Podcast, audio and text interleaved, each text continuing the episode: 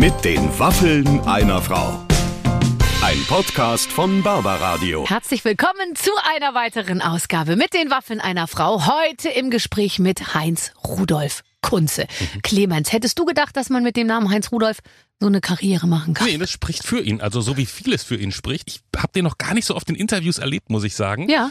Und der war sehr freundlich, der war sehr ruhig, der war sehr zugewandt, der hat privat erzählt. Ja. Spannender Mensch. Ja, natürlich. Und wie viele Songs der geschrieben hat. Der schreibt Ja. Mhm. auch aus der Perspektive ja eines Weißen, er hat selber gesagt, alten Mannes, auch für junge Frauen. Ja. Und ist damit sehr, sehr, sehr erfolgreich. Ich glaube, er hat fast 6000 Songs geschrieben. schreibt fast jeden Tag einen Song, hat er erzählt. Manchmal Ne? auch zwei. Unglaublich. Ist das irre. Da fühlt man sich sehr unproduktiv. Ach Gott, wir hören jetzt einfach mal zu. Vielleicht hören wir ja sein Erfolgsrezept raus, wenn wir noch mal ganz Mhm. Zwischen genau hinhören.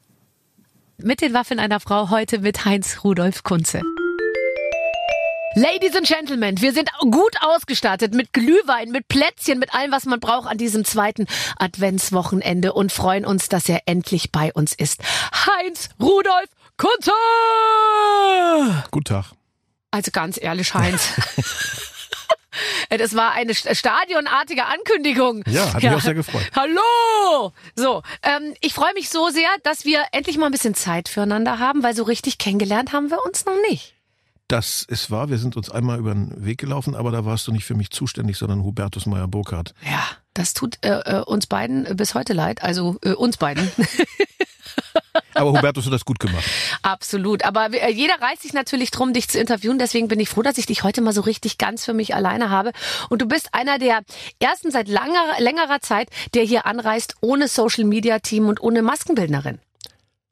Ich habe äh, meine Managerin dabei, die mich hergefahren hat. Ah, siehst du, die habe ich noch gar nicht gesehen. Die stand hinterm Vorhang. Ja, die sitzt äh, nebenan und ist ganz traurig, dass sie nicht direkt zuhören darf. Aber ansonsten, ähm, wozu denn bitte Maskenbildner? Wir machen doch kein Fernsehen, oder? Ja, aber es wird ja alles aufgezeichnet. Schau mal, da läuft die Kamera. Und da gibt's natürlich viele, die, die denken, da muss vorne noch mal etwas Streuhaar äh, aufgetragen werden. Okay. Nein, da, in der Beziehung bin ich tatsächlich nicht allzu eitel, weil ich bin alt genug, um zu wissen, eitel sein bei mir nützt einfach nichts. Mhm. Hast du mal Ambitionen gehabt? Ähm, Also im Sinne von, also weil du jetzt sagst, du bist zu alt, aber hast du irgendwann aufgehört äh, äh, zu, äh, zu sagen, dass jetzt nur, äh, also äh, ich habe Ambitionen oder hast du gar nicht erst damit angefangen? Doch, als ich jünger war, habe ich bestimmt auch öfter in den Spiegel gesehen, aber seitdem ich älter bin, halte ich es für Jackie Schwarz und sage, ich bin authentisch.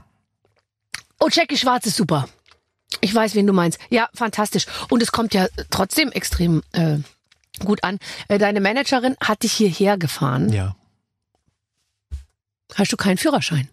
Doch, aber äh, ich fahre ungern selber längere Strecken und genieße es sehr, wenn ich, bevor ich jemand so eloquent ist wie dich treffe, vorher noch mal ein bisschen pennen kann im Auto. Das heißt, du bist richtig ausgeschlafen hier ich bin angereist. jetzt einigermaßen ruhig hier angekommen und fit, obwohl ich eben um halb sieben aufgestanden bin, um das hierher zu schaffen. Das ist ja für einen Popstar, sage ich jetzt mal, eine äh, schwierige Zeit, halb sieben. Das ist, glaube ich, eigentlich für jeden eine schwierige Zeit. Ja, das sagt man immer so, aber dabei vergisst man, dass ja viele Musiker auch kleine Kinder haben. Ja, Und doch meistens heutzutage Frauen, die den Mann auch mit einbeziehen, auch wenn er Musiker ist. Also in gewisse Pflichten. Man Ja. muss die Kinder fertig machen, zur Kita bringen und so weiter. Ja. Also, also die Musiker meiner Band, die jünger sind als ich, die kennen das Problem noch. Bei mir ist, ich kenne es auch, aber bei mir ist es lange her. Ja, und ich glaube, da hat sich wirklich viel geändert. Also die, die Männer sind, glaube ich, schon innerhalb der letzten Jahrzehnte in eine sehr unglückliche Situation gerutscht. Aus der Sicht der Männer. weil das sie sich ist schon. in Schieflage gekommen. Ist Ja. also wenn man doch, sage ich jetzt mal, vor ein paar Jahrzehnten, da konnte man ja noch voll, ich denke mir so, auf was für ein himmlisches Leben muss das gewesen sein, wo man einfach sagte, du, ich muss, ich brauche jetzt das, ich muss mich jetzt hinlegen, ich fühle mich gerade so, ich bin jetzt ein bisschen müde und so. Und das, das wurde ja, sage ich mal, weitestgehend wahrscheinlich so hingenommen und das ist natürlich heute überhaupt nicht mehr möglich. Das tut mir manchmal auch ein bisschen leid für, für die Männer, die, sage ich mal, schon noch die gute alte Zeit erlebt haben. Naja, aber man muss auch mal überlegen, selbst die 68er, wo angeblich alles reformiert und auf den Kopf gestellt wurde, waren doch im Grunde Paschas. Also auch, auch in der Generation wurden die Frauen doch nur ausgenutzt. Ich habe noch nie einen schlimmeren, wenn ich das sagen darf, schlimmeren Macho erlebt als den Typen mit den Locken. Wie heißt er? Hier, Rainer äh, Langhans. oh. Also der vor allem, der stellte sich raus, wenn ich das mal sagen darf, und ich glaube, da tue ich ihm auch nicht unrecht. Die waren auch nur heiß auf Publicity. Und mit seiner ganzen Kommune da und so, natürlich ging es dem um, um auch ein bisschen um Freiheit und so, aber vor allem wollte der irgendwie einen guten Zugang zu, zu scharfen Frauen haben. Ja, klar. Und wenn die Bild-Zeitung über ihn geschrieben hat, war es ihm auch nicht unrecht. Das Nee, hat er auch gesagt. Also sie wollten, sie fanden das super, dass sie da immer irgendwie so vorne auf der Seite eins waren. Der hatte ein Harem und wenn man sich die ganzen äh, Poptexte anguckt der 60er, 70er Jahre, auch noch der 80er Jahre. Ich bin wirklich nicht erklärter Feminist, aber was da manchmal stattfindet, das war schon also wirklich, naja, also sehr geschmacklos. Ja. Ich weiß nicht, dass es ACDC überhaupt noch geben darf. Also Wa- wa- Was, ha- du, wa- äh, sag mal, sag mal ga- ganz kurz, weil ich hab, ich bin jetzt nicht so äh, textsicher, was ACDC angeht, aber wurde da, wurde da äh, herablassend über Frauen gesprochen oder ging es einfach nur darum, dass man sich alles nehmen darf? Also äh, eine berühmte Songüberschrift im Umgang mit Frauen heißt Giving the Dog a Bone. Oh, Ich aber glaube, ist das es ist nicht? relativ eindeutig. Ja, das finde ich auch. Aber ist das frauenfeindlich? Würde man doch heute so sagen, oder? Ich Also weiß ich- nicht. ich Ich, habe mich als Hund eigentlich aber- immer wohlgefühlt, ehrlich gesagt, weil ich ja dann auch gesagt habe, jetzt bin ich nicht mehr Hund, jetzt würde ich gerne wieder aufstehen, sozusagen. Caught with your pants down und so weiter. Also es gibt ganze. Caught with your pants, das stimmt wirklich. Wenn man die Strumpfhose erstmal in den Kniekehlen hängen hat, dann kann man nicht mehr so schnell laufen. Das ist richtig. Aber ich finde, Popmusik darf doch ganz viel, findest du nicht? Ja, äh, ich. Will Popmusik jetzt auch noch alles richtig machen? Na, ich, also ich nicht, aber äh, die, der, der Anforderungsdruck auf, auf das Richtigmachen wird immer größer. Ich bin auch äh, Lou Reed Jünger, der gesagt hat, das Schöne an der Popmusik ist, es ist eine Form, die für alles offen ist. Man kann absolut alles in dreieinhalb, vier, fünf Minuten singen. Es gibt keine Thementabus. Aber das ist doch heute ganz schön in einem Zangenangriff von links, von rechts, von oben und unten. Ja, aber da müssen wir uns auch ein bisschen wehren. Das sollten wir. Weißt du, weil ich finde wirklich, es ist unsere Aufgabe, dann auch zu sagen, nee, das mache ich nicht mit. Und ich sag doch auch immer zu schaltet doch bitte um. Es gibt so viele Radiosender, es gibt so viele Fernsehsender. Wer mich sieht ähm, äh, und, und mich nicht mag oder wer doof findet, was ich sage, kann ja sich irgendwas anderes aus dem Angebot aussuchen. Ja, aber die Empfindlichkeiten werden heute so irrsinnig groß. Ja, ja, klar, eben, deswegen. Aber ich glaube, da müssen wir, sage ich jetzt mal, eine, eine gute Linie hinkriegen, die uns nicht zu sehr von der ursprünglichen Linie abbringt, nämlich mit Liebe und dennoch mit Humor miteinander umzugehen und dem Gegenüber immer das Be Beste zu unterstellen. Also so sehe ich es eigentlich. Ja. Ich unterstelle eigentlich den Menschen, mit denen ich zu tun habe, immer, dass sie mir nichts Böses wollen. Und irgendwie bin ich damit echt gut gefahren, obwohl meine Managerin manchmal sagt, du bist ja total bescheuert, du findest ja jeden nett und, und die, die lästern total über dich, wenn du aus dem Raum gehst und so. Aber ich bin eigentlich immer der Meinung, alle meinen es irgendwie gut mit mir. Ja, und vor allen Dingen, es kommt darauf an, dass die Leute einem glauben, dass man ihnen Respekt gegenüber empfindet, auch wenn man diesen Respekt vielleicht anders ausdrückt Wenn man sie. nicht ihre Sprache spricht. Also da sind wir uns doch einig. Ich finde das glaube gut. schon. Ich finde das gut, weil ähm, ja, ich glaube, ich glaube, wir müssen uns auch Kunst. Ich habe letztens, oh, wo habe ich das? Äh, Auf der Wiener Sezession steht so ein äh, so ein Zitat. Auf jeden Fall der Kunst ihre Freiheit steht dann da am Ende. Und dann dachte ich mir auch ja, weil wenn wir jetzt auch noch anfangen, politisch korrekte Kunst zu machen, ich meine, keine einzige Kunst, die erfolgreich geworden ist, war politisch korrekt, ja. Bist du froh, dass du, ähm, dass du, dass du schon berühmt bist sozusagen oder dass du deine Karriere schon gemacht hast oder machst jetzt in diesen Zeiten? Oh, ich ja. glaube, es ist, es ist jetzt schwieriger, jetzt anzufangen, Ja, oder ach, als Künstler? ach, Ich bitte dich. Also, wenn ich mir überlege, ähm, mit welchen Privilegien ich anfangen durfte. Ich habe als absoluter Niemand, ohne Amateurkarriere, nichts. Ich hatte nur zu Hause Lieder aufgehäuft. Äh, 1981 einen Fünfjahresvertrag bei einer der größten Plattenfirmen der Welt bekommen. Das kann man den jungen Kollegen heute gar nicht mehr erzählen. Das glauben die einem gar nicht mehr. Und das gibt's ja auch nicht mehr. Nein, die Zeiten sind sehr, sehr viel schwieriger geworden. Und trotz aller neuen Medien, bla bla, es ist heutzutage eine ganz, ganz lebensgefährliche Entscheidung zu versuchen, als Künstler zu leben und da, davon eine Existenz zu gründen und aufzubauen. Also wir wurden schon oft gefragt, unser eins, die Generation Niedecken, Grönemeyer, äh, Westernhagen, Kunze, äh, würdet ihr es nochmal machen? Und darauf sage ich immer, ich habe es mir früher hundertmal überlegt und den jungen Kollegen heute sage ich, überlegt es dir tausendmal. Und wenn du dann immer noch willst, dann mach's. Denn es ist schwierig geworden. Man kann kaum davon leben, wenn man heute anfängt. Mhm.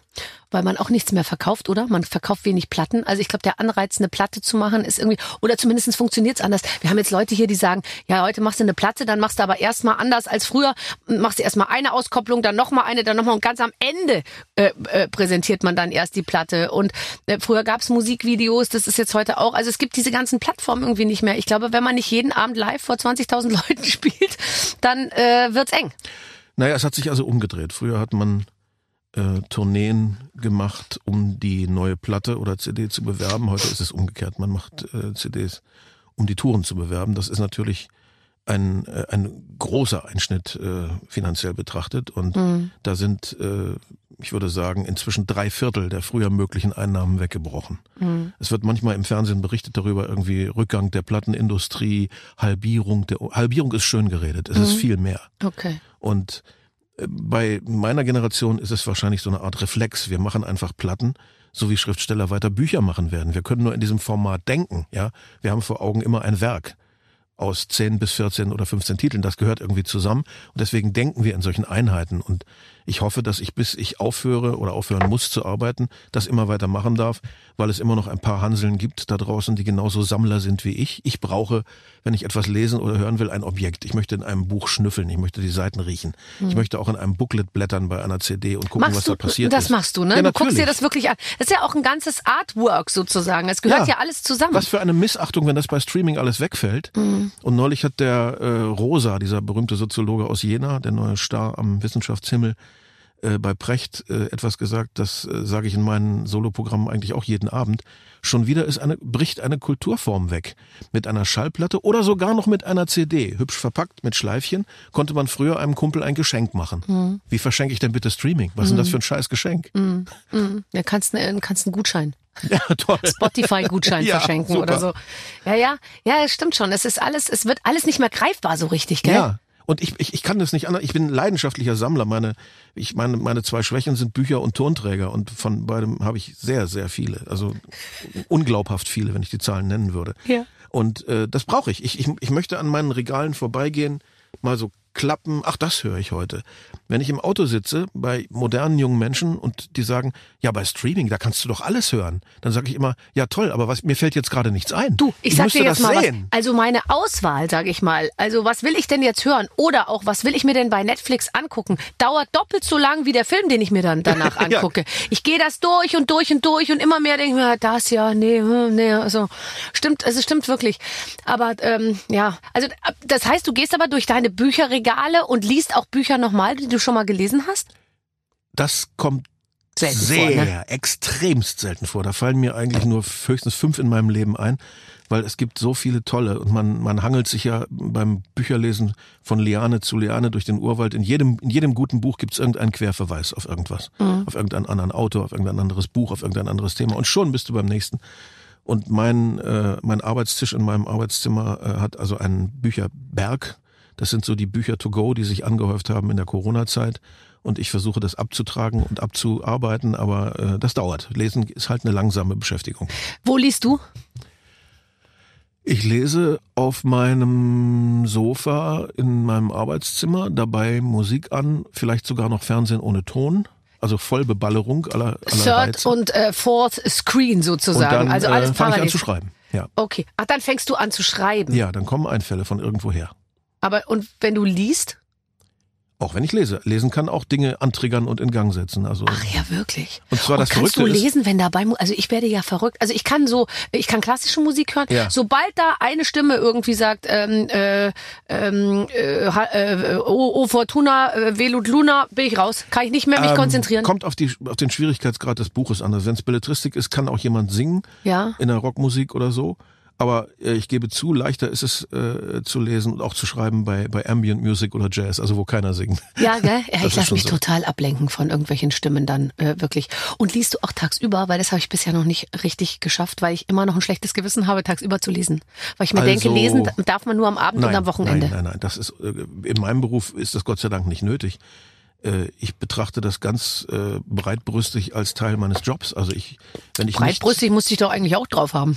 Ja gut, aber das ist halt eine Sichtweise, ne? Also wenn ich morgens nicht weg muss, wenn ich nicht irgendwo hinfahren muss, um zu spielen oder einen Sender zu besuchen oder ein Studio oder so und einfach zu Hause bin den Tag, Ja. dann besteht mein Arbeiten daraus, dass ich irgendwann, wenn ich mich um den Hund gekümmert habe, mich oben hinsetze und lese und auf Einfälle warte. Das Lesen ist Teil meines Jobs. So und dann kommst du aber auch mal so um 17.30 Uhr runter und sagst, Gabriele, oder? So heißt deine Frau? Ja, Gabriele, mir ist bisher noch nichts eingefallen. äh, das kommt ganz selten vor. Wirklich? Ich schreibe eigentlich jeden Tag. Nein. Was schreibst du denn dann? Schreibst du ein Lied pro Tag?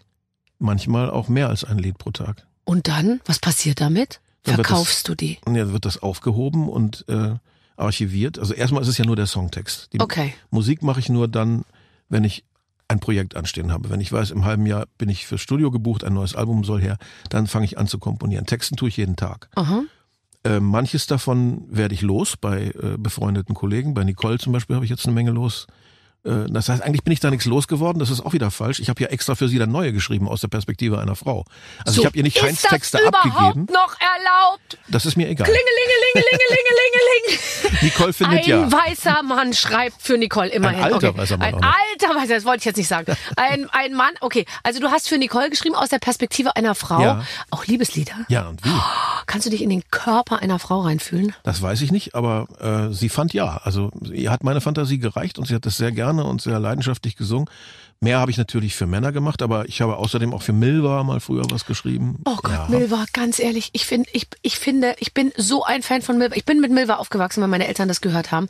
Die war toll. Das habe ich damals nicht gecheckt, aber, aber jetzt rückblickend fand ich das toll. Ich kann alle Songs von der. Das war sehr amüsant mit ihr, denn sie konnte damals, es war in den, wann war denn das? konnte gar 80er kein Deutsch. Die hat nur Deutsch, gesungen, Deutsch, lautmalerisch, ne? Und, ja, und zwar sehr überzeugt. Auch mit, Total. ja, und hat sich dann Englisch bedankt hinterher für das Lied. Ich weiß, ich weiß. Also das hat man immer über sie gesagt, dass sie überhaupt nicht verstanden hat eigentlich, also dass sie die Sprache nicht sprach. Aber ich habe ja Musicals gemacht und da muss ich natürlich dann, wenn ich Shakespeare übersetze oder wenn ich Les Miserables übersetze oder Miss Saigon übersetze, äh, auch Frauenrollen äh, machen. Mhm. Und insofern äh, habe ich schon etwas Übung gehabt, auch eben aus der weiblichen Perspektive zu texten. Und klar, mehr habe ich gemacht für meinen Bruder Hermann van Veen. Dem habe ich irgendwie über, über 30 Texte machen dürfen im, in, in, in unserem gemeinsamen langen Leben. Aber ab und zu für eine Frau zu schreiben, das klappt schon, wenn man einen Draht hat. Und ich bin halt mit Nicole befreundet seit Anfang der 80er Jahre und Mhm. deswegen äh, irgendwann muss das passieren. Ja, irgendwann muss es passieren. Ähm, du hast eh ganz viele, du bist doch Frauentyp. Also du hast, äh, Wenn du du, hast, sagst.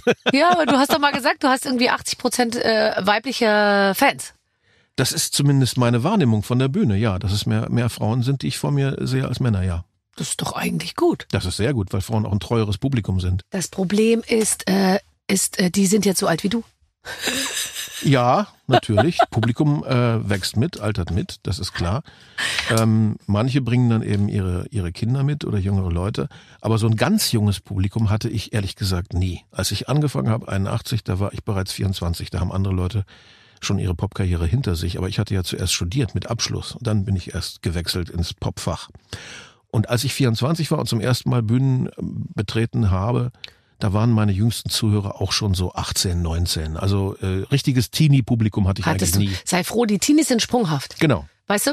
Flatterhaft. Heute, heute Britney, morgen äh, Take That und du bist raus. Das sage ich dir. Ähm, wird gesungen im Hause Kunze an Weihnachten? Spielt das eine Rolle? Nein, das wird nicht äh, gesungen. Äh, Das war bei meinen Eltern und, und mir und meinem kleinen Bruder war das noch so. Äh, typische deutsche Kleinbürger-Lehrerfamilie, Westdeutsche. Da wurde noch äh, dieses Ritual eingehalten, aber ähm, wir haben das dann irgendwie doch schleifen lassen. Also da hängt unser Herz nicht so dran. Auch immer noch nicht? Oder denkst du dir jetzt manchmal, ach, wäre schon schön, wenn wir ein bisschen singen würden? Also der Singen, oder was soll ich sagen? Also wenn man so zusammen, also wir hören dann rauf und runter so bestimmte Weihnachts-CDs und das finde ich irgendwie schon toll. Also wenn ich das, ich höre immer so englische Chöre, weißt du, so englische Chöre aus der St. irgendwas Cathedral Ja. und so und das sind so ganz monumentale äh, Knabenchöre oder so. Das finde ich immer total toll. Ja, das ist den ganzen schon- Tag Tränen in den Augen. Ist schon imposant, aber lieber habe ich dann, wenn ich, was weiß ich, meinen, meinen Enkeln vielleicht eine Geschichte vorlesen kann oder so. Also insofern äh, mache ich ein Zugeständnis, aber singen zu Hause, da bin ich doch irgendwie auch gebranntes Kind. Das war nicht so schön damals. Warte, ehrlich, wirklich? Äh, Man hat ja ganz oft noch gegen die Rituale der eigenen Familie hat man irgendwie, da hat man manchmal so ein, ich glaube, man muss sich von manchen befreien, oder? Bei uns zu Hause war es so, dass Weihnachten leider etwas zutraf, was man häufig so lesen kann in soziologischen Studien. Dieses enge Aufeinandergehocke, die Ja. mehrere Tage lang hat dann zu sehr viel Streit und Zank geführt. Bei meinen Eltern und meiner Oma, die auch noch mit in unserer Wohnung lebte. Mhm. Und insofern war die Atmosphäre Weihnachten manchmal ziemlich eklig. Und das hat mich ganz schön gebrandmarkt. Mhm. Deswegen möchte ich eigentlich Weihnachten immer ganz entspannt verbringen. Niemandem irgendwas oktroyieren, Ja. von niemandem irgendwas erwarten, was er nur unbedingt leisten muss, sondern wirklich einfach Seele baumeln lassen, Füße hoch. Ja, aber schon. Also ihr, ihr übergeht es nicht, oder? Nein, wir Weil's- übergehen es nicht. Nein, nein. aber hast du auch mal eine Zeit verbracht? Ich weiß noch, also als ich so 25 war, da hat mich jedes Jahr Weihnachten eiskalt erwischt.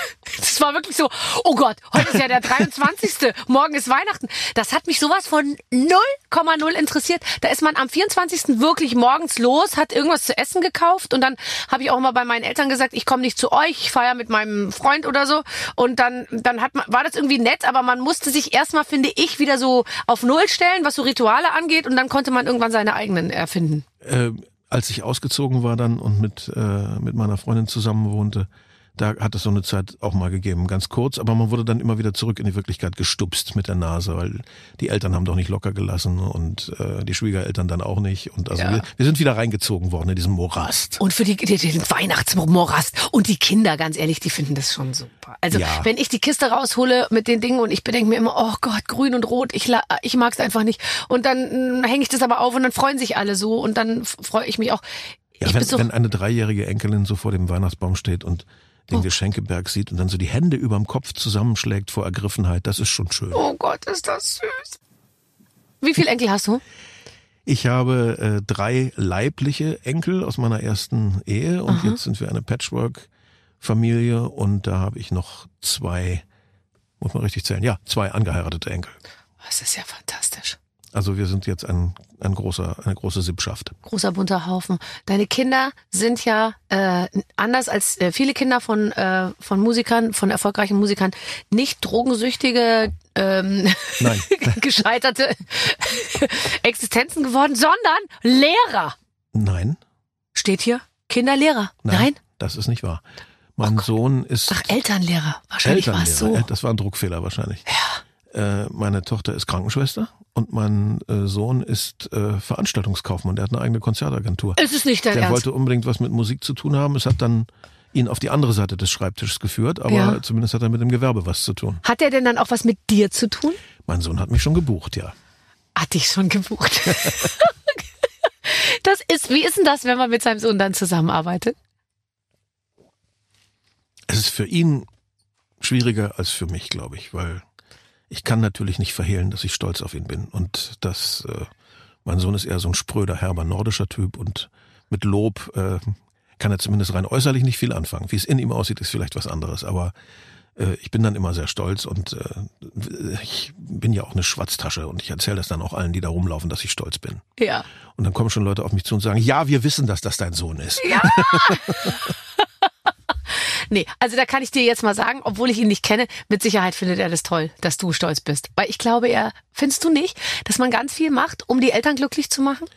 Ja, sicher. Und, Ging dir das auch so? Solche, ja, ja, erstmal die eigenen Eltern und dann so Vaterfiguren begleiten einen ja doch äh, lange durchs Leben. Also mein erster Plattenboss, Siegfried Loch, äh, der lebt immer noch und hat jetzt hier in Berlin dieses wunderbare Jazzlabel Act. Mhm. Und äh, das ist für mich mein Sepp Herberger, mein Entdecker, mein Gottvater. Und äh, ja, den, für, für den habe ich dann mein ganzes Herz gemacht, um es ihm zu beweisen, ich kann es. Mhm.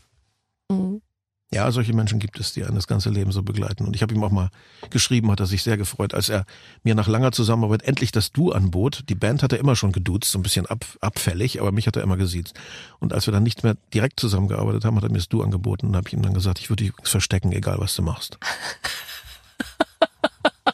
Ja, ist toll. Ich, äh, ähm, also ich habe das als Frau habe ich das nicht so. Also ich habe jetzt keine Vaterfiguren, glaube ich, so um mich rum äh, angehäuft. Aber ich habe tatsächlich auch ein großes Bedürfnis gehabt, immer meine Eltern zufrieden zu machen. Also so, dass die sich keine Sorgen um mich machen müssen. Ja, klar.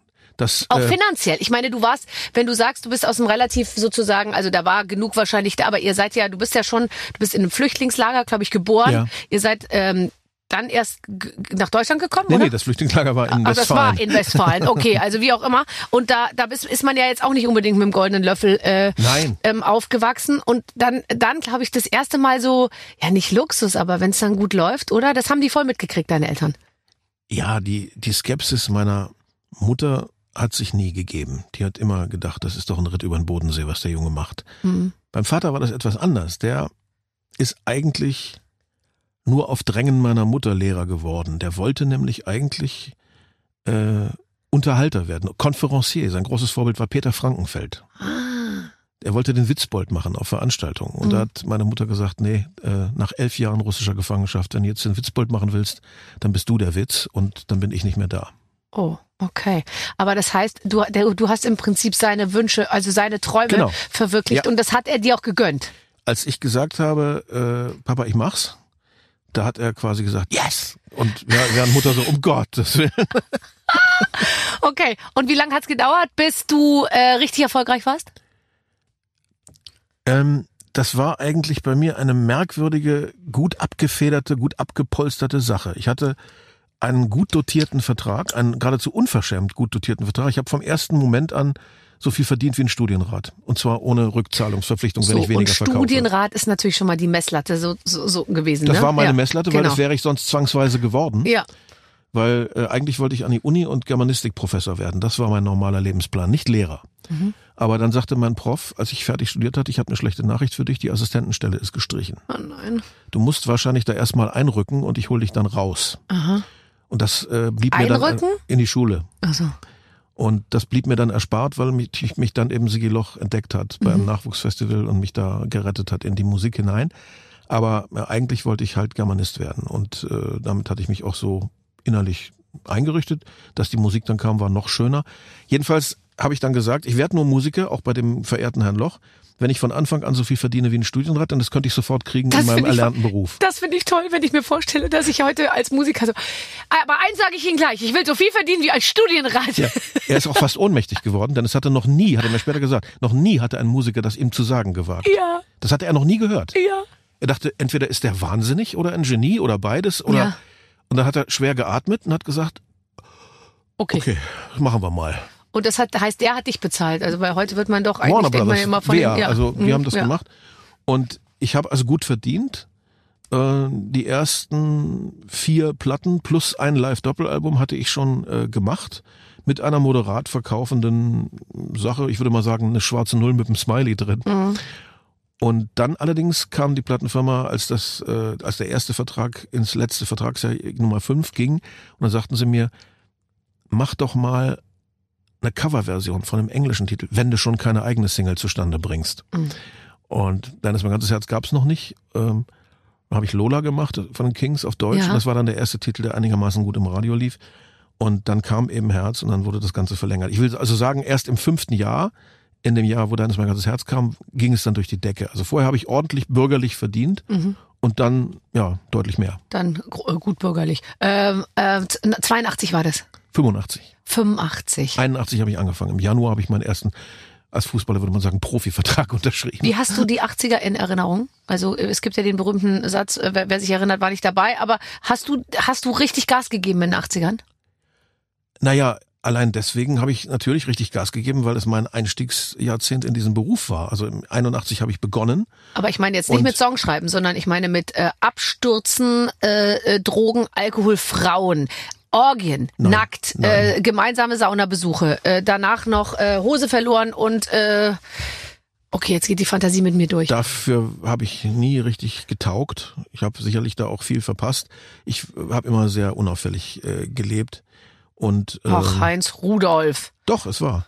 Und äh, bei mir hat sich also sehr viel mehr im Kopf abgespielt als in Wirklichkeit.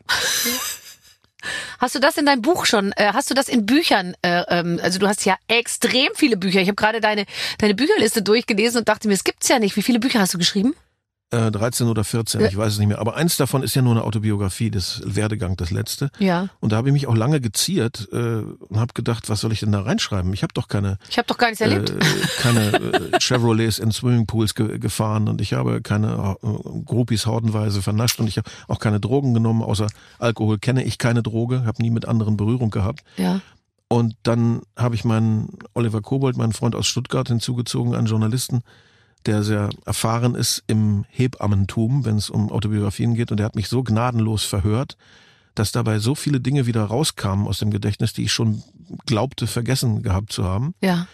dass ich dann plötzlich vor diesem Berg an Material saß, das er mir aus der Nase gezogen hatte und dachte, na ja, so eine Art Autobiografie wie Sartres Wörter könnte es schon werden. Also das Buch eines kleinen ähm, Nerds, der sehr einsam war als Kind und äh, sich oft unverstanden gefühlt hatte. Und ähm, ich kann natürlich mit den Orgien von Keith Richards oder Eric Clapton, deren Bücher ich natürlich gelesen habe, äh, nicht mithalten. Wer sowas erwartet, ist da falsch. Aber wer viel echtes deutsches Leben äh, lesen will aus den 50er, 60er, 70er Jahren, der findet da eine Menge. Echtes deutsches Leben aus den 50er und 60er Jahren. Das Und 70er Jahren. Und 70er also mein, Jahren. mein, meinen Prägejahrzehnten, bevor es bei mir losging. Denn das war ja nun quasi Januar 81, als ich Musiker wurde. Aber war das nicht die perfekte Zeit, um einen zu einem, wie soll ich sagen, stabilen Menschen zu machen? Weil ich glaube, die Deutschen haben ja immer schon darunter sozusagen, die hatten ja immer schon ein Problem damit, wenn einer einen richtigen Höhenflug hatte. Also die Deutschen fanden es ja immer schon gut, sozusagen bloß nicht auffallen, immer irgendwie so. Also insofern war Ja. das doch eine super gute Schule, um vernünftig diesen Job. Also ich bin, ich ehrlich gesagt, bei mir ist es ja ganz genauso. Äh, ich habe auch mein Leben lang, also leider Orgien und Ding und nackt und ich finde die Hose nicht und so. Das war bei mir leider auch nicht. Ja, Aber ich, ich habe die leise Hoffnung, dass ich dass es noch kommt. ja. Hör auf zu Okay. lachen. Das ist das erste Mal. Er hat gelacht, nur weil ich Ende 40 bin. Nein, aber du bist doch jetzt auch ein, ein, ein, ein gesettelter, ge Ja, und? geerdeter. Ja, umso mehr. Jetzt, wo Mensch. ich alles sozusagen äh, in trockenen Tüchern habe, könnte ich mich doch nochmal befreien an der einen oder anderen Stelle. Und ich könnte das vielleicht sogar unter so einem feministischen Deckmäntelchen machen, verstehst du? Das könntest du, aber das hast ich du nicht könnte das nötig. philosophisch irgendwie noch so untermauern, dass es fast, weißt du, dann hätte das nochmal so eine ganz andere Substanz. Ich denk mal drüber nach. Ja, denk mal drüber nach, aber dann verwirf es wieder. Aber was ist das Erste, was man machen würde? Ich weiß es gar nicht. Alles, was Spaß macht, kann man ja nicht mehr machen. Nein. Gruppensexpartys, ähm, äh, äh, Orgien, Ding. Man wird ja die ganze Zeit gefilmt. Ja. Mit Handys. Meinst du, der Zug ist abgefahren für uns, oder? Also komm, jetzt nimm mir nicht die letzte Hoffnung. Nein, ich, ich, ich, wir wechseln das Thema. Okay, gut. Wir spielen ein Spiel. Weg von meinem Körper. Herr äh, äh, Heinz Rudolf Kunze. Äh, übrigens, äh, einmal ganz kurz. Ähm, hättest du deinen Namen nochmal äh, überdacht, wenn du gewusst hättest, dass du so eine Karriere machst? Ich habe meinen Namen auch äh, ohne Musik zu machen nie gemocht. Ich fand Heinz Rudolf immer eine fürchterliche Konstruktion und bin bis heute in meinem langen Leben nicht einem einzigen Heinz Rudolf begegnet. Noch nie. Heinz Rudolf. Also ich kenne wirklich keinen. Ähm, ich habe ja noch zwei Vornamen mehr nach meinen Opas. Ich heiße auch noch Erich und Arthur, Arthur. ja, sehr Und schön hätten, eigentlich. Genau, hätten sie mir das Arthur als ersten Vornamen gegeben. Damit hätte ich sehr gut leben Ja. können. Find Arthur finde ich auch. toll. Aber Arthur ist Jazz. Arthur Kunze. Das ist so ein bisschen schwarzer Rolli Jazz. und Literatur. Aber, ja, und Literatur. Das stimmt. Ich habe mir vorhin auch gedacht, Arthur ist eigentlich ganz gut. Eigentlich ganz gut. Ich aber muss jetzt, das Beste daraus machen. also ich wollte gerade sagen, Aber andererseits, guck mal, es gibt Wolfgang Niedecken und es gibt Herbert Grönemeyer. Das ich sind weiß auch aber- nicht unbedingt also Killer. Grönemeyer, oder jetzt habe ich auch mir letztens, weil der macht jetzt auch gerade in Amerika total Karriere, Matthias Schweighofer. Das ist auch schwierig, Ja. glaube ich. Und Grön, Herbert Grönemeyer ist wirklich auch, ich meine, also das sind ja so viele Und wir haben es doch geschafft. Ich heiße Barbara Schöneberger. Ja, das ist auch nicht doch. unbedingt international, oder? Doch, auf jeden Fall. Aber Barbara klingt auch immer. Also ich kenne niemand, der Barbara heißt. Oh, eine meiner besten Freundinnen heißt Barbara. Wirklich? Ja, eine ganz liebe. Eine ganz liebe. Okay. Na gut, dann, dann mache ich mal weiter so. Hast du nie, nie über einen Künstlernamen nachgedacht? Nein, also genauso wenig wie über Englisch singen. Ich bin zwar äh, Übersetzer aus dem Englischen und das mit großer Leidenschaft und habe viel und schwierige Sachen auch übersetzt. Und äh, nach der Schule habe ich lange gekämpft, machst du nun Englisch Musik als Studium oder Germanistik Philosophie? Ich habe mich dann für das zweite als Studium entschieden und für das erste als Hobby sozusagen. Aber ähm, Englisch zu singen kam für mich nie in Frage, obwohl ich mir einbilde, ich kann gut Englisch. Ja. Ich übersetze übrigens jetzt gerade vom Deutschen ins Englische. Also jetzt mache ich sogar das Umgekehrte. Bist du verrückt? Für die E EU. Da hast du aber gut zu tun, sag mal. Äh, Und vor allem sind das nicht Sachen, wo du auch, kannst du da nicht ein bisschen was. Deutsche Chorlieder. Ach, Chorlieder. Ja, für für die. EU. Ja. Ach so, ich dachte, du bist da irgendwie in Brüssel tätig und Nein, musst nein, nein, irgendwelche, Äh, ähm, äh, irgendwelche Gesetzesnovellen übersetzen. Da Nee, könntest nee. du ja ein bisschen Einfluss nehmen in der Übersetzung, weißt du? Aber so Lieder übersetzen ins Englische, das macht auch Spaß. Nur was wollte ich jetzt eigentlich sagen? Ich habe den Faden verloren. Ähm, du, Ja. du wolltest sagen, dass es bei, dir- bei dir beruflich eigentlich ganz gut läuft. Äh, Nee, und Ja. dass du sozusagen als, ähm, dass du nicht darüber nachgedacht hast, dir einen Künstlernamen zu Genau, geben. und nicht darüber nachgedacht, Englisch zu singen, weil ich der Meinung bin, wenn du Englisch singst als Deutscher, dann hast du in neun von zehn Fällen einfach überhaupt nichts zu sagen ja. und möchtest nur, dass das irgendwie lala klingt. Mhm. Oh yeah. Und wenn du was zu sagen hast, dann musst du eigentlich trotzdem eine Reihe von Jahren in England, Irland, USA oder so gelebt haben, um das Idiom wirklich zu treffen. Mhm. Dazu eine kleine Geschichte. Ich werde die Kollegen nicht dissen und nicht den Namen verraten. Als ich in London saß im Studio von Sir George Martin von den Beatles und Mhm. eine Platte von mir mischte, eine deutsche Platte, wurde im Nebenraum eine deutsche Band gemischt, die Englisch sang. Mhm. Und man hörte durch die Trennwand das schallende Gelächter der Toningenieure. Das wollte ich mir ersparen. Ja, klar. Ich meine, äh, äh, mein, mein schönster äh, Ding äh, ist, und, da, da lacht er, glaube ich, selber drüber, ist, weißt du, Stefan Raab, der schreibt I Can't Wait Until Tonight, ähm, den Song, der, der zum ESC gefahren ist. Äh, da sind auch so ein paar Sachen drin, wo man sagt, oh, da würde ich, das würde jetzt, glaube ich, ein, äh, würde jetzt ein Native Speaker so auch nicht äh, irgendwie sagen. Aber ähm, ja, ich glaube, man also ich fühle mich auch nur wohl, ich, ich moderiere nicht auf Englisch. Ich werde so oft gefragt, wollen Sie nicht den Genfer Autosalon moderieren? äh, Dings, äh, wer allerdings auf Englisch. Mm -mm, vielen Dank. Weil ich, äh, ich würde mich überhaupt nicht zurechtfinden in einer anderen Sprache. Ich sage nur Blue System, She Want to America. Ja. Für mich der Klassiker überhaupt. She want to America. True love never die. ähm, die Tätowierung von Frau Effenberg. So, lieber Heinz, liebe Barbara. Wir stecken mit der, mitten in der Adventszeit und das heißt, bald beginnen wieder die Weihnachtsfeiern. Auch bei uns soll es dieses Jahr so richtig abgehen, aber irgendwie läuft die Planung nur schleppend und dabei haben wir extra fünf Arbeitsgruppen gebildet und eine externe Agentur beauftragt. Jetzt dachten wir, wenn wir den Heinz schon mal da haben, dann kann der doch einfach die Planung übernehmen. Deshalb spielt ihr jetzt Heinz heizt ein. Wir haben eine Liste mit den wichtigsten Punkten zusammengestellt. Bitte arbeitet sie gemeinsam ab und klärt alles Wichtige. Wir wollen eine Mischung aus Besinnlichkeit und Ekstase. Ah, das ist eine gute Mischung. Willst du die Besinnlichkeit übernehmen? Wir zahlen, wir zählen auf euch. Ach so, ich habe Zahlen gelesen. Schade. Wir zahlen euch. Ich würde lieber Ekstase übernehmen, aber ich mach, was du willst. Du machst die, du machst sozusagen schriftliche Ekstase Ich weiß ja nicht genau, was auf mich zukommt. und ich mache nackte Besinnlichkeit. Ähm, enttäuscht uns bitte nicht die partyfreudige Redaktion. So, an welchem Ort soll die Weihnachtsfeier stattfinden? Erste Frage. Für mich ist das hier auch neu. Guck mich nicht so an. Ich habe Ähm, das nicht gesehen. Gegenfrage Weihnachtsfeier für wen? Wer soll Für denn diese, teilnehmen? für diese, ja, das können wir jetzt. Wir sind die Event-Checker hier. Wir können, wir können uns jetzt alles so zusammenstellen, wie wir es wollen. Und bezahlen tut's der Chef. Ach, das bin ja Ach, ich. ach, für Warte. diese Leute hier. Das Für bin das ja Team ich. hier. Ja, für uns und das Team und alle. Okay. Wo soll das stattfinden? Eine, Ähm, eine gute Weihnachtsfeier. Im Botanischen Garten Berlin. Ist es da warm? Ja, da habe ich mal ein Video gedreht. Da ist es ungefähr gefühlte 48 Grad Fantastisch. und Luftfeuchtigkeit gefühlte 300 Prozent. So, also perfekte Bedingungen für einen alkoholreichen Abend, wo man schon mal beim Reinkommen, zieht euch direkt mal aus, es ist recht warm hier drin. Ja, okay, absolute also Tropenatmosphäre. das stimmt. Botanischer Garten, das ist sehr gut. Ich finde, man muss gleich am Anfang, oder? Kommen die rein und dann äh, sollen sie die Weihnachtspullis direkt ausziehen. Was gibt's zu essen? Ähm, wenn ich eine bösartige Antwort gäbe, dann nur vegan. Ja, ja klar. Du, wir sind ein ganz junges Team. Ganz junges Team. Du kannst dir nicht Ähm. vorstellen, wie viele Allergien hier in der Haus sind. Oh Gott. Ja, Verstehst ja. du? Da, wenn ich, wenn ich, wenn ich Nusskuchen backe, ist schon mal die Hälfte der Leute ist im Krankenhaus. Also gut, dann äh, aus Trotz äh, klassische deutsche Bratwurst mit Pommes und Mayo. Wie bei uns gibt's nur Currywurst im Darm. Ja. ja. Und die wird von so einem Schlechter zurechtgeschnitten, weißt du? Der einfach bergeweise Wurst in so einen Aber die ist ja in Berlin rein. auch richtig gut. Hier wurde sie ja angeblich erfunden, heißt es immer. Ja, ja, also die Berliner, die sind, die sind, also wenn auch kulinarisch oder wenn auch sonst kulturell, sag ich jetzt mal, da ist ja nicht oft, oft nicht viel, aber mit der Currywurst, da gehen sie hier richtig hausieren. Ich, ich weiß gar nicht, wann ich das letzte Mal eine Curry, ach ja, doch, letzte Woche habe ich eine gegessen. Das wird so selten. Man kriegt ja nur noch irgendwelche Burger und so. Wo, wo Ja. ist denn die klassische Imbissbude mit mit Oh, da Curry gibt's noch einige. Ja? Da gibt's echt noch einige. Also wenn du im Raum jetzt, Hannover gibt's irgendwie gar keine mehr. ja gut, aber im Raum Hannover gibt's auch keine Burger. Doch. Doch. Aber lustig. Natürlich, du hast recht. Aber die, du jetzt, wenn Fußläufig. du musst du fußläufig. Wo, du wohnst doch äh, im äh, bisschen Vorort. Ja, im Grünen, aber auch da fußläufig. Fantastisch. Wenn du jetzt gleich, äh, kurze Zwischenfrage, musst du gleich weiter oder hast du noch ein bisschen Zeit, nachher hier Currywurstmäßig äh, einzukehren? Nee, ich muss gleich weiter, denn äh, meine liebe Managerin muss mich wieder zu Hause abliefern und dann noch nach Leipzig.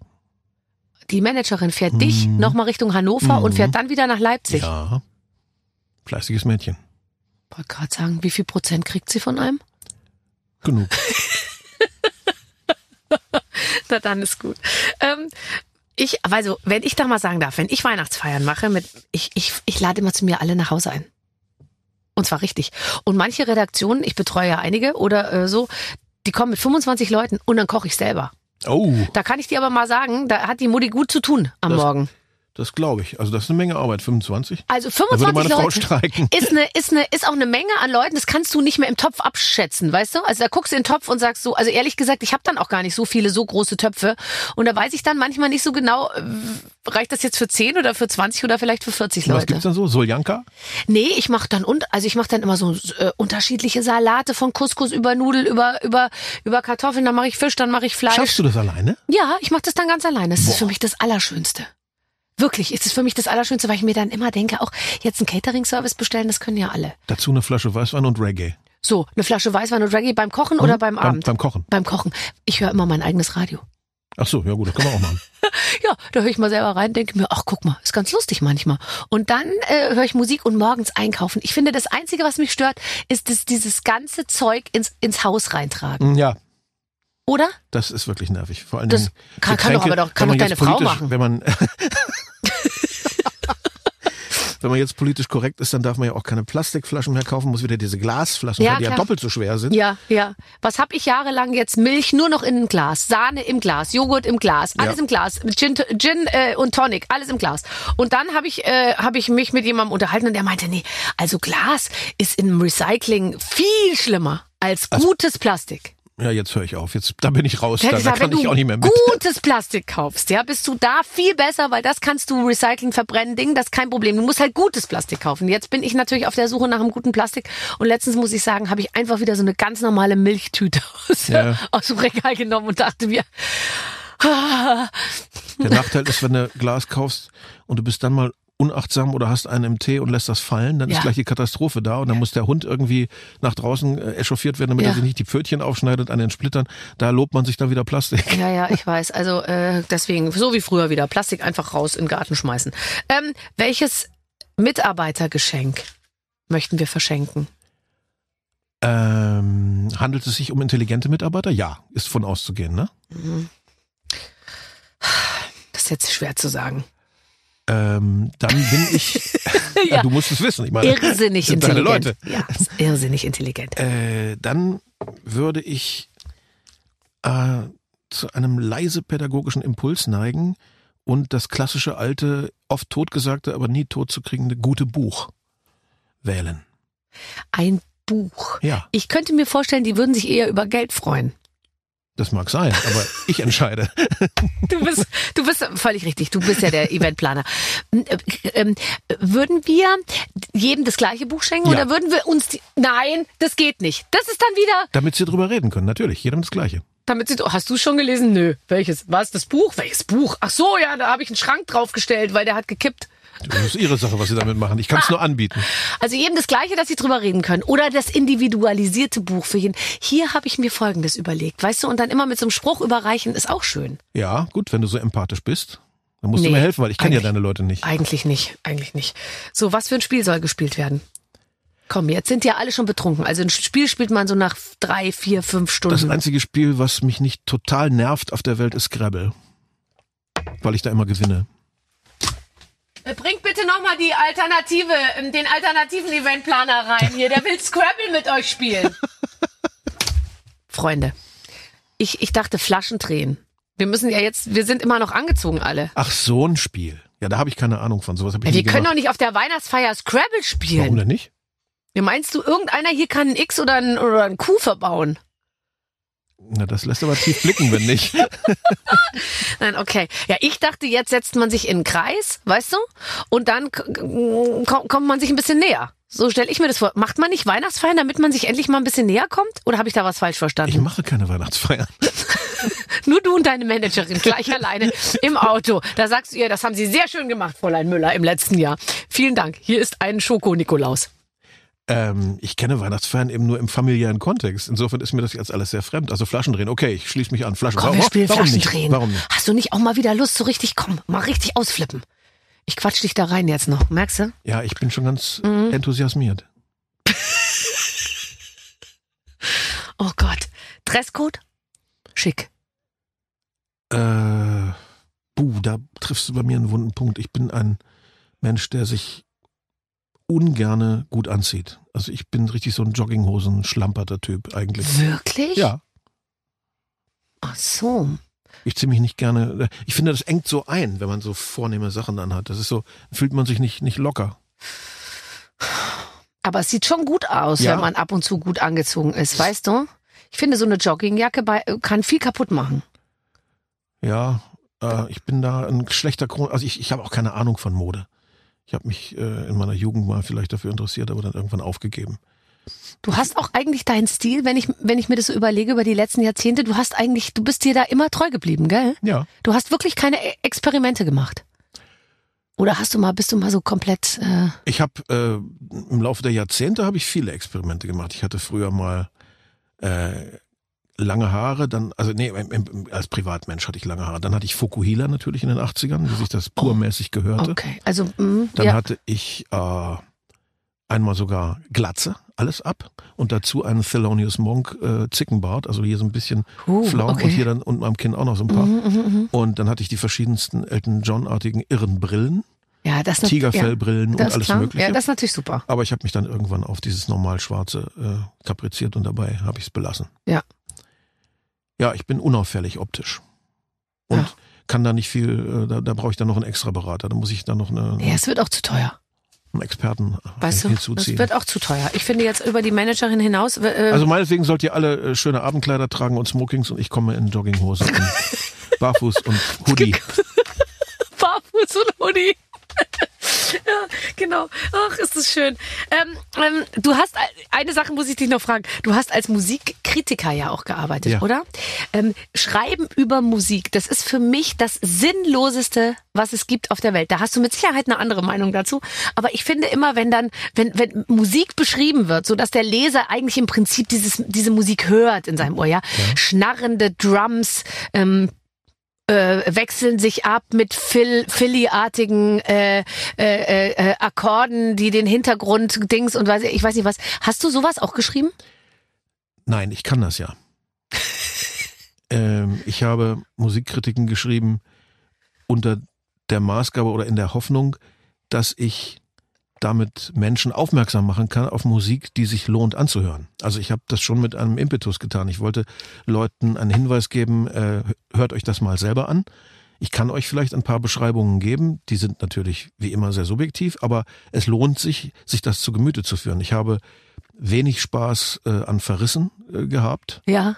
weil das nicht, das, äh, das bringt nicht weiter. Also die Leute, die das sowieso mögen, die kriegt man dann nur gegen sich.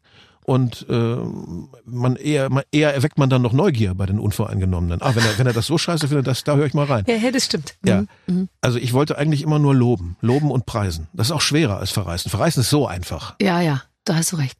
Äh, wie, wie ist es, wenn man dich äh, verreist? Ist es, passiert das ab und zu? Das ist falsch. Das ist ein Irrtum. Liest du's? Ziehst du es dir rein? Nein, so richtig? nein, nicht mehr. Ich habe früher, äh, ich bin jetzt 41 Jahre dabei und so die ersten 10, 15 habe ich das alles lesen wollen und äh, inzwischen halte ich es doch eher mit dem Ratschlag meines ehemaligen britischen Trompeters Dick Hansen, der gesagt hat, äh, glaub bloß nicht die schlechten Kritiken, sonst glaubst du irgendwann sogar die guten. Also äh, das habe ich auch schon gesagt. Ähm, ähm, ehrlich gesagt, weil ich habe, ich lasse immer weder das Gute noch das Schlechte besonders nah an mich ran. Also ich weiß ja selber, wie es war. Ich war ja in der Regel dabei Ja. äh, äh, ähm, ähm, an dem gleichen Abend und dann weiß ich eigentlich ganz gut, was war gut, was war was war nicht so gut. Man hat doch ein sehr gutes Gefühl dafür. Ja, natürlich. Andererseits kann man auch sagen, man selber ist auch völlig befangen und betriebsblind. Also ich habe schon nichts dagegen, dass Leute das von außen bewerten, weil wenn du so völlig selbstvergessen dein Ding machst und darin aufgehst und es gerade vollziehst, hast du ja eigentlich nicht den Abstand, Ja. neben dir zu stehen und sagen zu können, wie Aber gut jetzt das mal ist. ganz ehrlich, Musik ist doch totale Geschmackssache. Wer, wer kann sich denn ein Urteil darüber erlauben, ob das, was du dir da ausgedacht hast, gut oder schlecht ist? Wenn wir über Musik reden, ist Musik eine totale Geschmackssache. Es gibt Ja. aber leider auch Geräusche, die sehr erfolgreich sind, äh, die wir nicht als Musik bezeichnen sollten. Eben, aber auch da äh, muss man sagen, gibt's ja dann sogar sehr häufig Millionen Leute, die das eben super finden. Ja, Ja, aber das ist doch eigentlich eine Tragödie, oder? ja ich weiß, aber wer jetzt guten Geschmack auch noch anerziehen, ich glaube, das, das hat bisher noch keiner geschafft. Nein, ich weiß. Und was ist der gute Geschmack irgendwie? Also es ist schon, äh, aber aber kann man kann man gute Musik, kann man kann man sozusagen eine Skala machen von qualitativ guter bis zu schlechter Musik und und auf die sich viele Leute einigen können, weil weil es dann eben doch am Ende keine Geschmackssache ist, sondern Werk, also Handwerk. Auf die sich viele Leute einigen können, ja. Mhm. Alle natürlich nie. Mhm. Also man kann schon eine Skala machen, wo äh, äh, Johannes Brahms, Arnold Schönberg, Frank Zappa woanders stehen als Andrea Berg. Das kann man schon machen. Ja, ich weiß genau, was du meinst. Oh, verklärte Nacht, Arnold Schönberg. Letzte, Pierrot Lunaire. Habe ich letzte äh, Woche ähm, gehört, ähm, ist äh, der, ein gigantisches Stück. Oder die, äh, die Zehnte, die Unvollendete von Mahler. Ja, Da denkst du eigentlich, du hörst im Himmel einen bekifften Duke Ellington. ja, Herrlich, unglaublich. Maler ist toll. So, äh, pass auf, letzte Frage. Ähm, Geschenke an Weihnachten. Hast du jetzt den, war das der Glühwein, den du da gerade so weggekippt hast? Nein, das war ein Normaltee. Okay, ich dachte gerade jetzt dreht er durch, der Herr Kunze. Ja, Den kann der man Glühwein jetzt steht auch, da noch, oder? Den kann man jetzt auch in einem Schluck trinken. Der ist Den kalt kann man genug. jetzt, trinken. der ist kalt, aber weißt du, was das Schöne ist am Glühwein, wenn man da so, wir haben hier nämlich natürlich, weil das zweite Adventswochenende ist Glühwein stehen, wenn man den so ganz nah ans Gesicht hält und die Tasse ist oben nicht so breit, sondern so ein bisschen enger, dann tränt es einem so richtig schön in den Augen. Kennst du das, wenn der Alkohol so richtig reinzieht? Hm, schmeckt aber wirklich sehr gut. Auch schön süß, auf eine angenehme Art. Süß auf eine angenehme Art. Gibt's auch süß auf eine unangenehme Art? Ja, zu viel süß. Also, Ehrlich? Ja, klar. Och, ich finde immer süß ist ja. Ich liebe auch bei Glühwein, wenn das dann alles so klebt, dass man im Prinzip, ähm, wenn wir uns jetzt dann gleich die Hand geben, weil ich meistens alles verschütte, bleibe ich an dir hängen. Oder dieses Weihnachtsmarktgefühl, etwas zu viel Glühwein. Es wird einem dann auf die gleiche Weise exquisit übel wie bei zu viel Bockwurst. Ja, ganz genau. Und in der Regel hat man ja beides gleichzeitig. So nach der Gehst du- anderthalbten Bockwurst wird einem immer schlecht, finde ich. Gott, wann habe ich das letzte Mal eineinhalb Bockwürste gegessen? Es muss in den 80ern gewesen sein. Wann wa, äh, gehst du auf den Weihnachtsmarkt? Ja, schon. Wir haben im, im Dorf, wir wohnen ja in einem kleinen Dörfchen in der Nähe nördlich von Hannover. Das ist eigentlich ganz süß da. Und da äh, trifft man dann auch mal die Nachbarn. Ja. Klaus Meine? Der eher selten, der macht das äh, nicht mehr so oft, leider. Aber äh, die Nachbarn so aus der eigenen Straße, die man sonst nie sieht. Ja. Und das ist eigentlich ganz, ganz schön, ja. Gehen die mit dir ganz normal um? Ja. Also da ist jetzt kein, oh, der feine Herr aus Höchstens dem Popgeschäft? Nein. Höchstens als Beichtvater. Also es kann dann schon mal sein, dass einer sich laut bei mir unterhakt und beim, beim dritten Glühwein angekommen ist, sagt, ich kann nur mit Psychopharmaka nachts einschlafen. Und das hören dann alle. Und machst du dann einen Song draus? Manchmal. Ich bin, ich bin so frei. Ja, oder? Das ist toll. Ähm, schenkst du was zu Weihnachten? Macht ihr euch Geschenke? Ja. Ja, oder? Auch die Erwachsenen? Äh, ja, also wir haben, meine Frau und ich machen das auf jeden Fall. Für die Enkel ist es selbstverständlich. klar. Das ist klar. Und für die großen Kinder äh, sind das meistens, muss ich sagen, sehr pragmatisch irgendwelche Geldgeschenke, weil die noch gar nicht so genau wissen, was sie haben wollen. ja. Ich wünsche mir immer CDs von meinen Kindern. Och, ist das toll. Wenn man dem Opa noch oder dem Vater noch CDs schenken kann. Ja, Rock-CDs. Rock-CDs. Dann wird's aber wiederum schwer, was zu finden, was du noch nicht hast. Deshalb entscheide ich das ja. Ach, das heißt, du Ich sagst ja, ihnen was genau, was habe. du haben willst? Ja. Oh nein. Okay, aber hast du es dann vergessen, wenn du es auspackst? Weil bei mir Natürlich, ist ja so, völlig. da- bei- wirklich, bei mir ist es so, ich kann dir jetzt was sagen und ich schwöre dir, wenn ich es heute Abend auspacke, bin ich total erfreut, weil ich komplett vergessen habe, dass ich es gesagt habe. Das kriege ich auch hin. Ich entlasse dich jetzt in diese adventliche Zeit, lieber Heinz Rudolf. Und äh, bedanke mich herzlich, dass du bei uns warst. Ich habe zu danken, war doch lustig. Ja, und, äh, und vor allem, sag mal, du bist ja eigentlich, du hast ja dein, äh, dein wir haben, können wir bitte mal nochmal schnell über dein Album sprechen? Das können wir gerne tun. Was willst du wissen? Ähm, äh, ja, zunächst mal, wie es heißt, es ist da, es ist, äh, wir, du, du gehst auf Tour. Ich war eigentlich gerade auf Tour und Aber du mit meinen. Solokonzerten bin ich quasi immer auf Tour. Das ist so wie ein Fliegendreck, der sich über den Kalender sprenkelt. Wie viele äh, Ko- Konzerte spielst du denn im Jahr? Ähm, Solo mache ich so zwei, drei die Woche. Ist es nicht dein Ernst? Äh, dann kommt mal so eine kleine saure Gurkenzeit, so Anfang des Jahres, Januar, Februar ist es dann wenig, aber dann wird es wieder regelmäßig. Also es ist eigentlich wirklich eine regelmäßige Tätigkeit. Die Band-Sachen, das ist sozusagen der Schulausflug mit den Kumpels. Da freue ich mich dann immer drauf, wenn ich sie alle wiedersehe. Das passiert zum nächsten Mal erst im nächsten Herbst. Mhm. Aber jetzt kommt ja unser Live-Doppelalbum von der Tour in diesem Frühjahr, wo wir eigentlich unser 40 oder mein 40-jähriges Bühnenjubiläum feiern wollten Ja. was durch Corona nicht klappte natürlich und Ja. verschoben werden musste. Also haben wir, äh, wie die Stones mit ihrem, wie wird ihnen immer so schön genannt, a typical Stonesy disregard for time, haben wir einfach mal das 41-jährige Jubiläum dieses Jahr gefeiert. Aber das ist doch, das haben, glaube ich, ziemlich viele ähm, äh, Künstler gemacht. Auf frischer Tat ertappt ist, es ist der perfekte Titel für ein Live-Album, finde ich. Da es in Flagranti, glaube ich, schon gibt, blieb mir gar nichts anderes übrig als die deutsche Formulierung. Ja, und in Flagla- Fla- Flagranti, da sind sie auch wieder nicht so sicher, wie man das dann, wie, wie man das genau googeln soll bei, bei Amazon. Aber auf frischer Tat ertappt, das ist so schwer, immer einen guten Titel zu finden, findest du nicht? Ich finde, das ist ein genialer Titel. Das ist äh, Aber schwer, der, aber lang, der, der, ich finde, ein Titel für ein Album Ja, dauert ja, ja. nochmal viel länger als ein, als ein Song. Es ist aber meine Spezialität. Ich habe eine Titelsammlung äh, zu Hause bei mir, ein eigenes äh, Archivfach, wo ich ganz viele tolle Titel sammle und langsam abarbeite.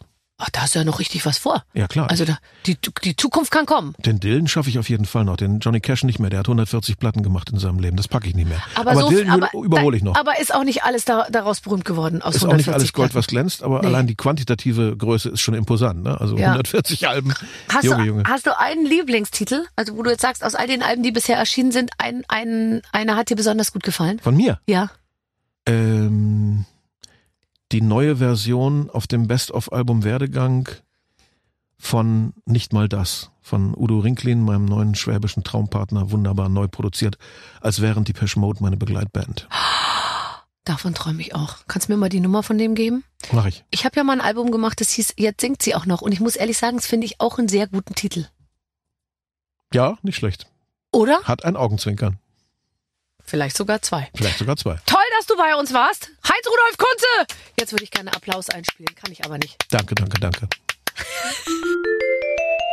Ja gut, Clemens, jetzt müssen wir erstmal mit der Enttäuschung fertig werden, dass auf unserer Weihnachtsfeier eben doch nicht äh, nacktes Limbo-Tanzen irgendwie angesagt sein wird. ja, äh, er wollte es einfach nicht, unser Partyorganisator Heinz-Rudolf Kunze. Deswegen spielen wir Scrabble, was ja auch toll ist. Ähm, wir freuen uns, wenn ihr wieder einschaltet nächste Woche. Ja. Dann gibt's nämlich eine neue Folge mit den Waffeln einer Frau mit einem neuen Gast. Wir sind sehr gespannt. Bis dahin, alles Gute. Mit den Waffeln einer Frau. Ein Podcast von Barbaradio. Das Radio von Barbara Schöneberger. In der Barbaradio App und im Web. barbaradio.de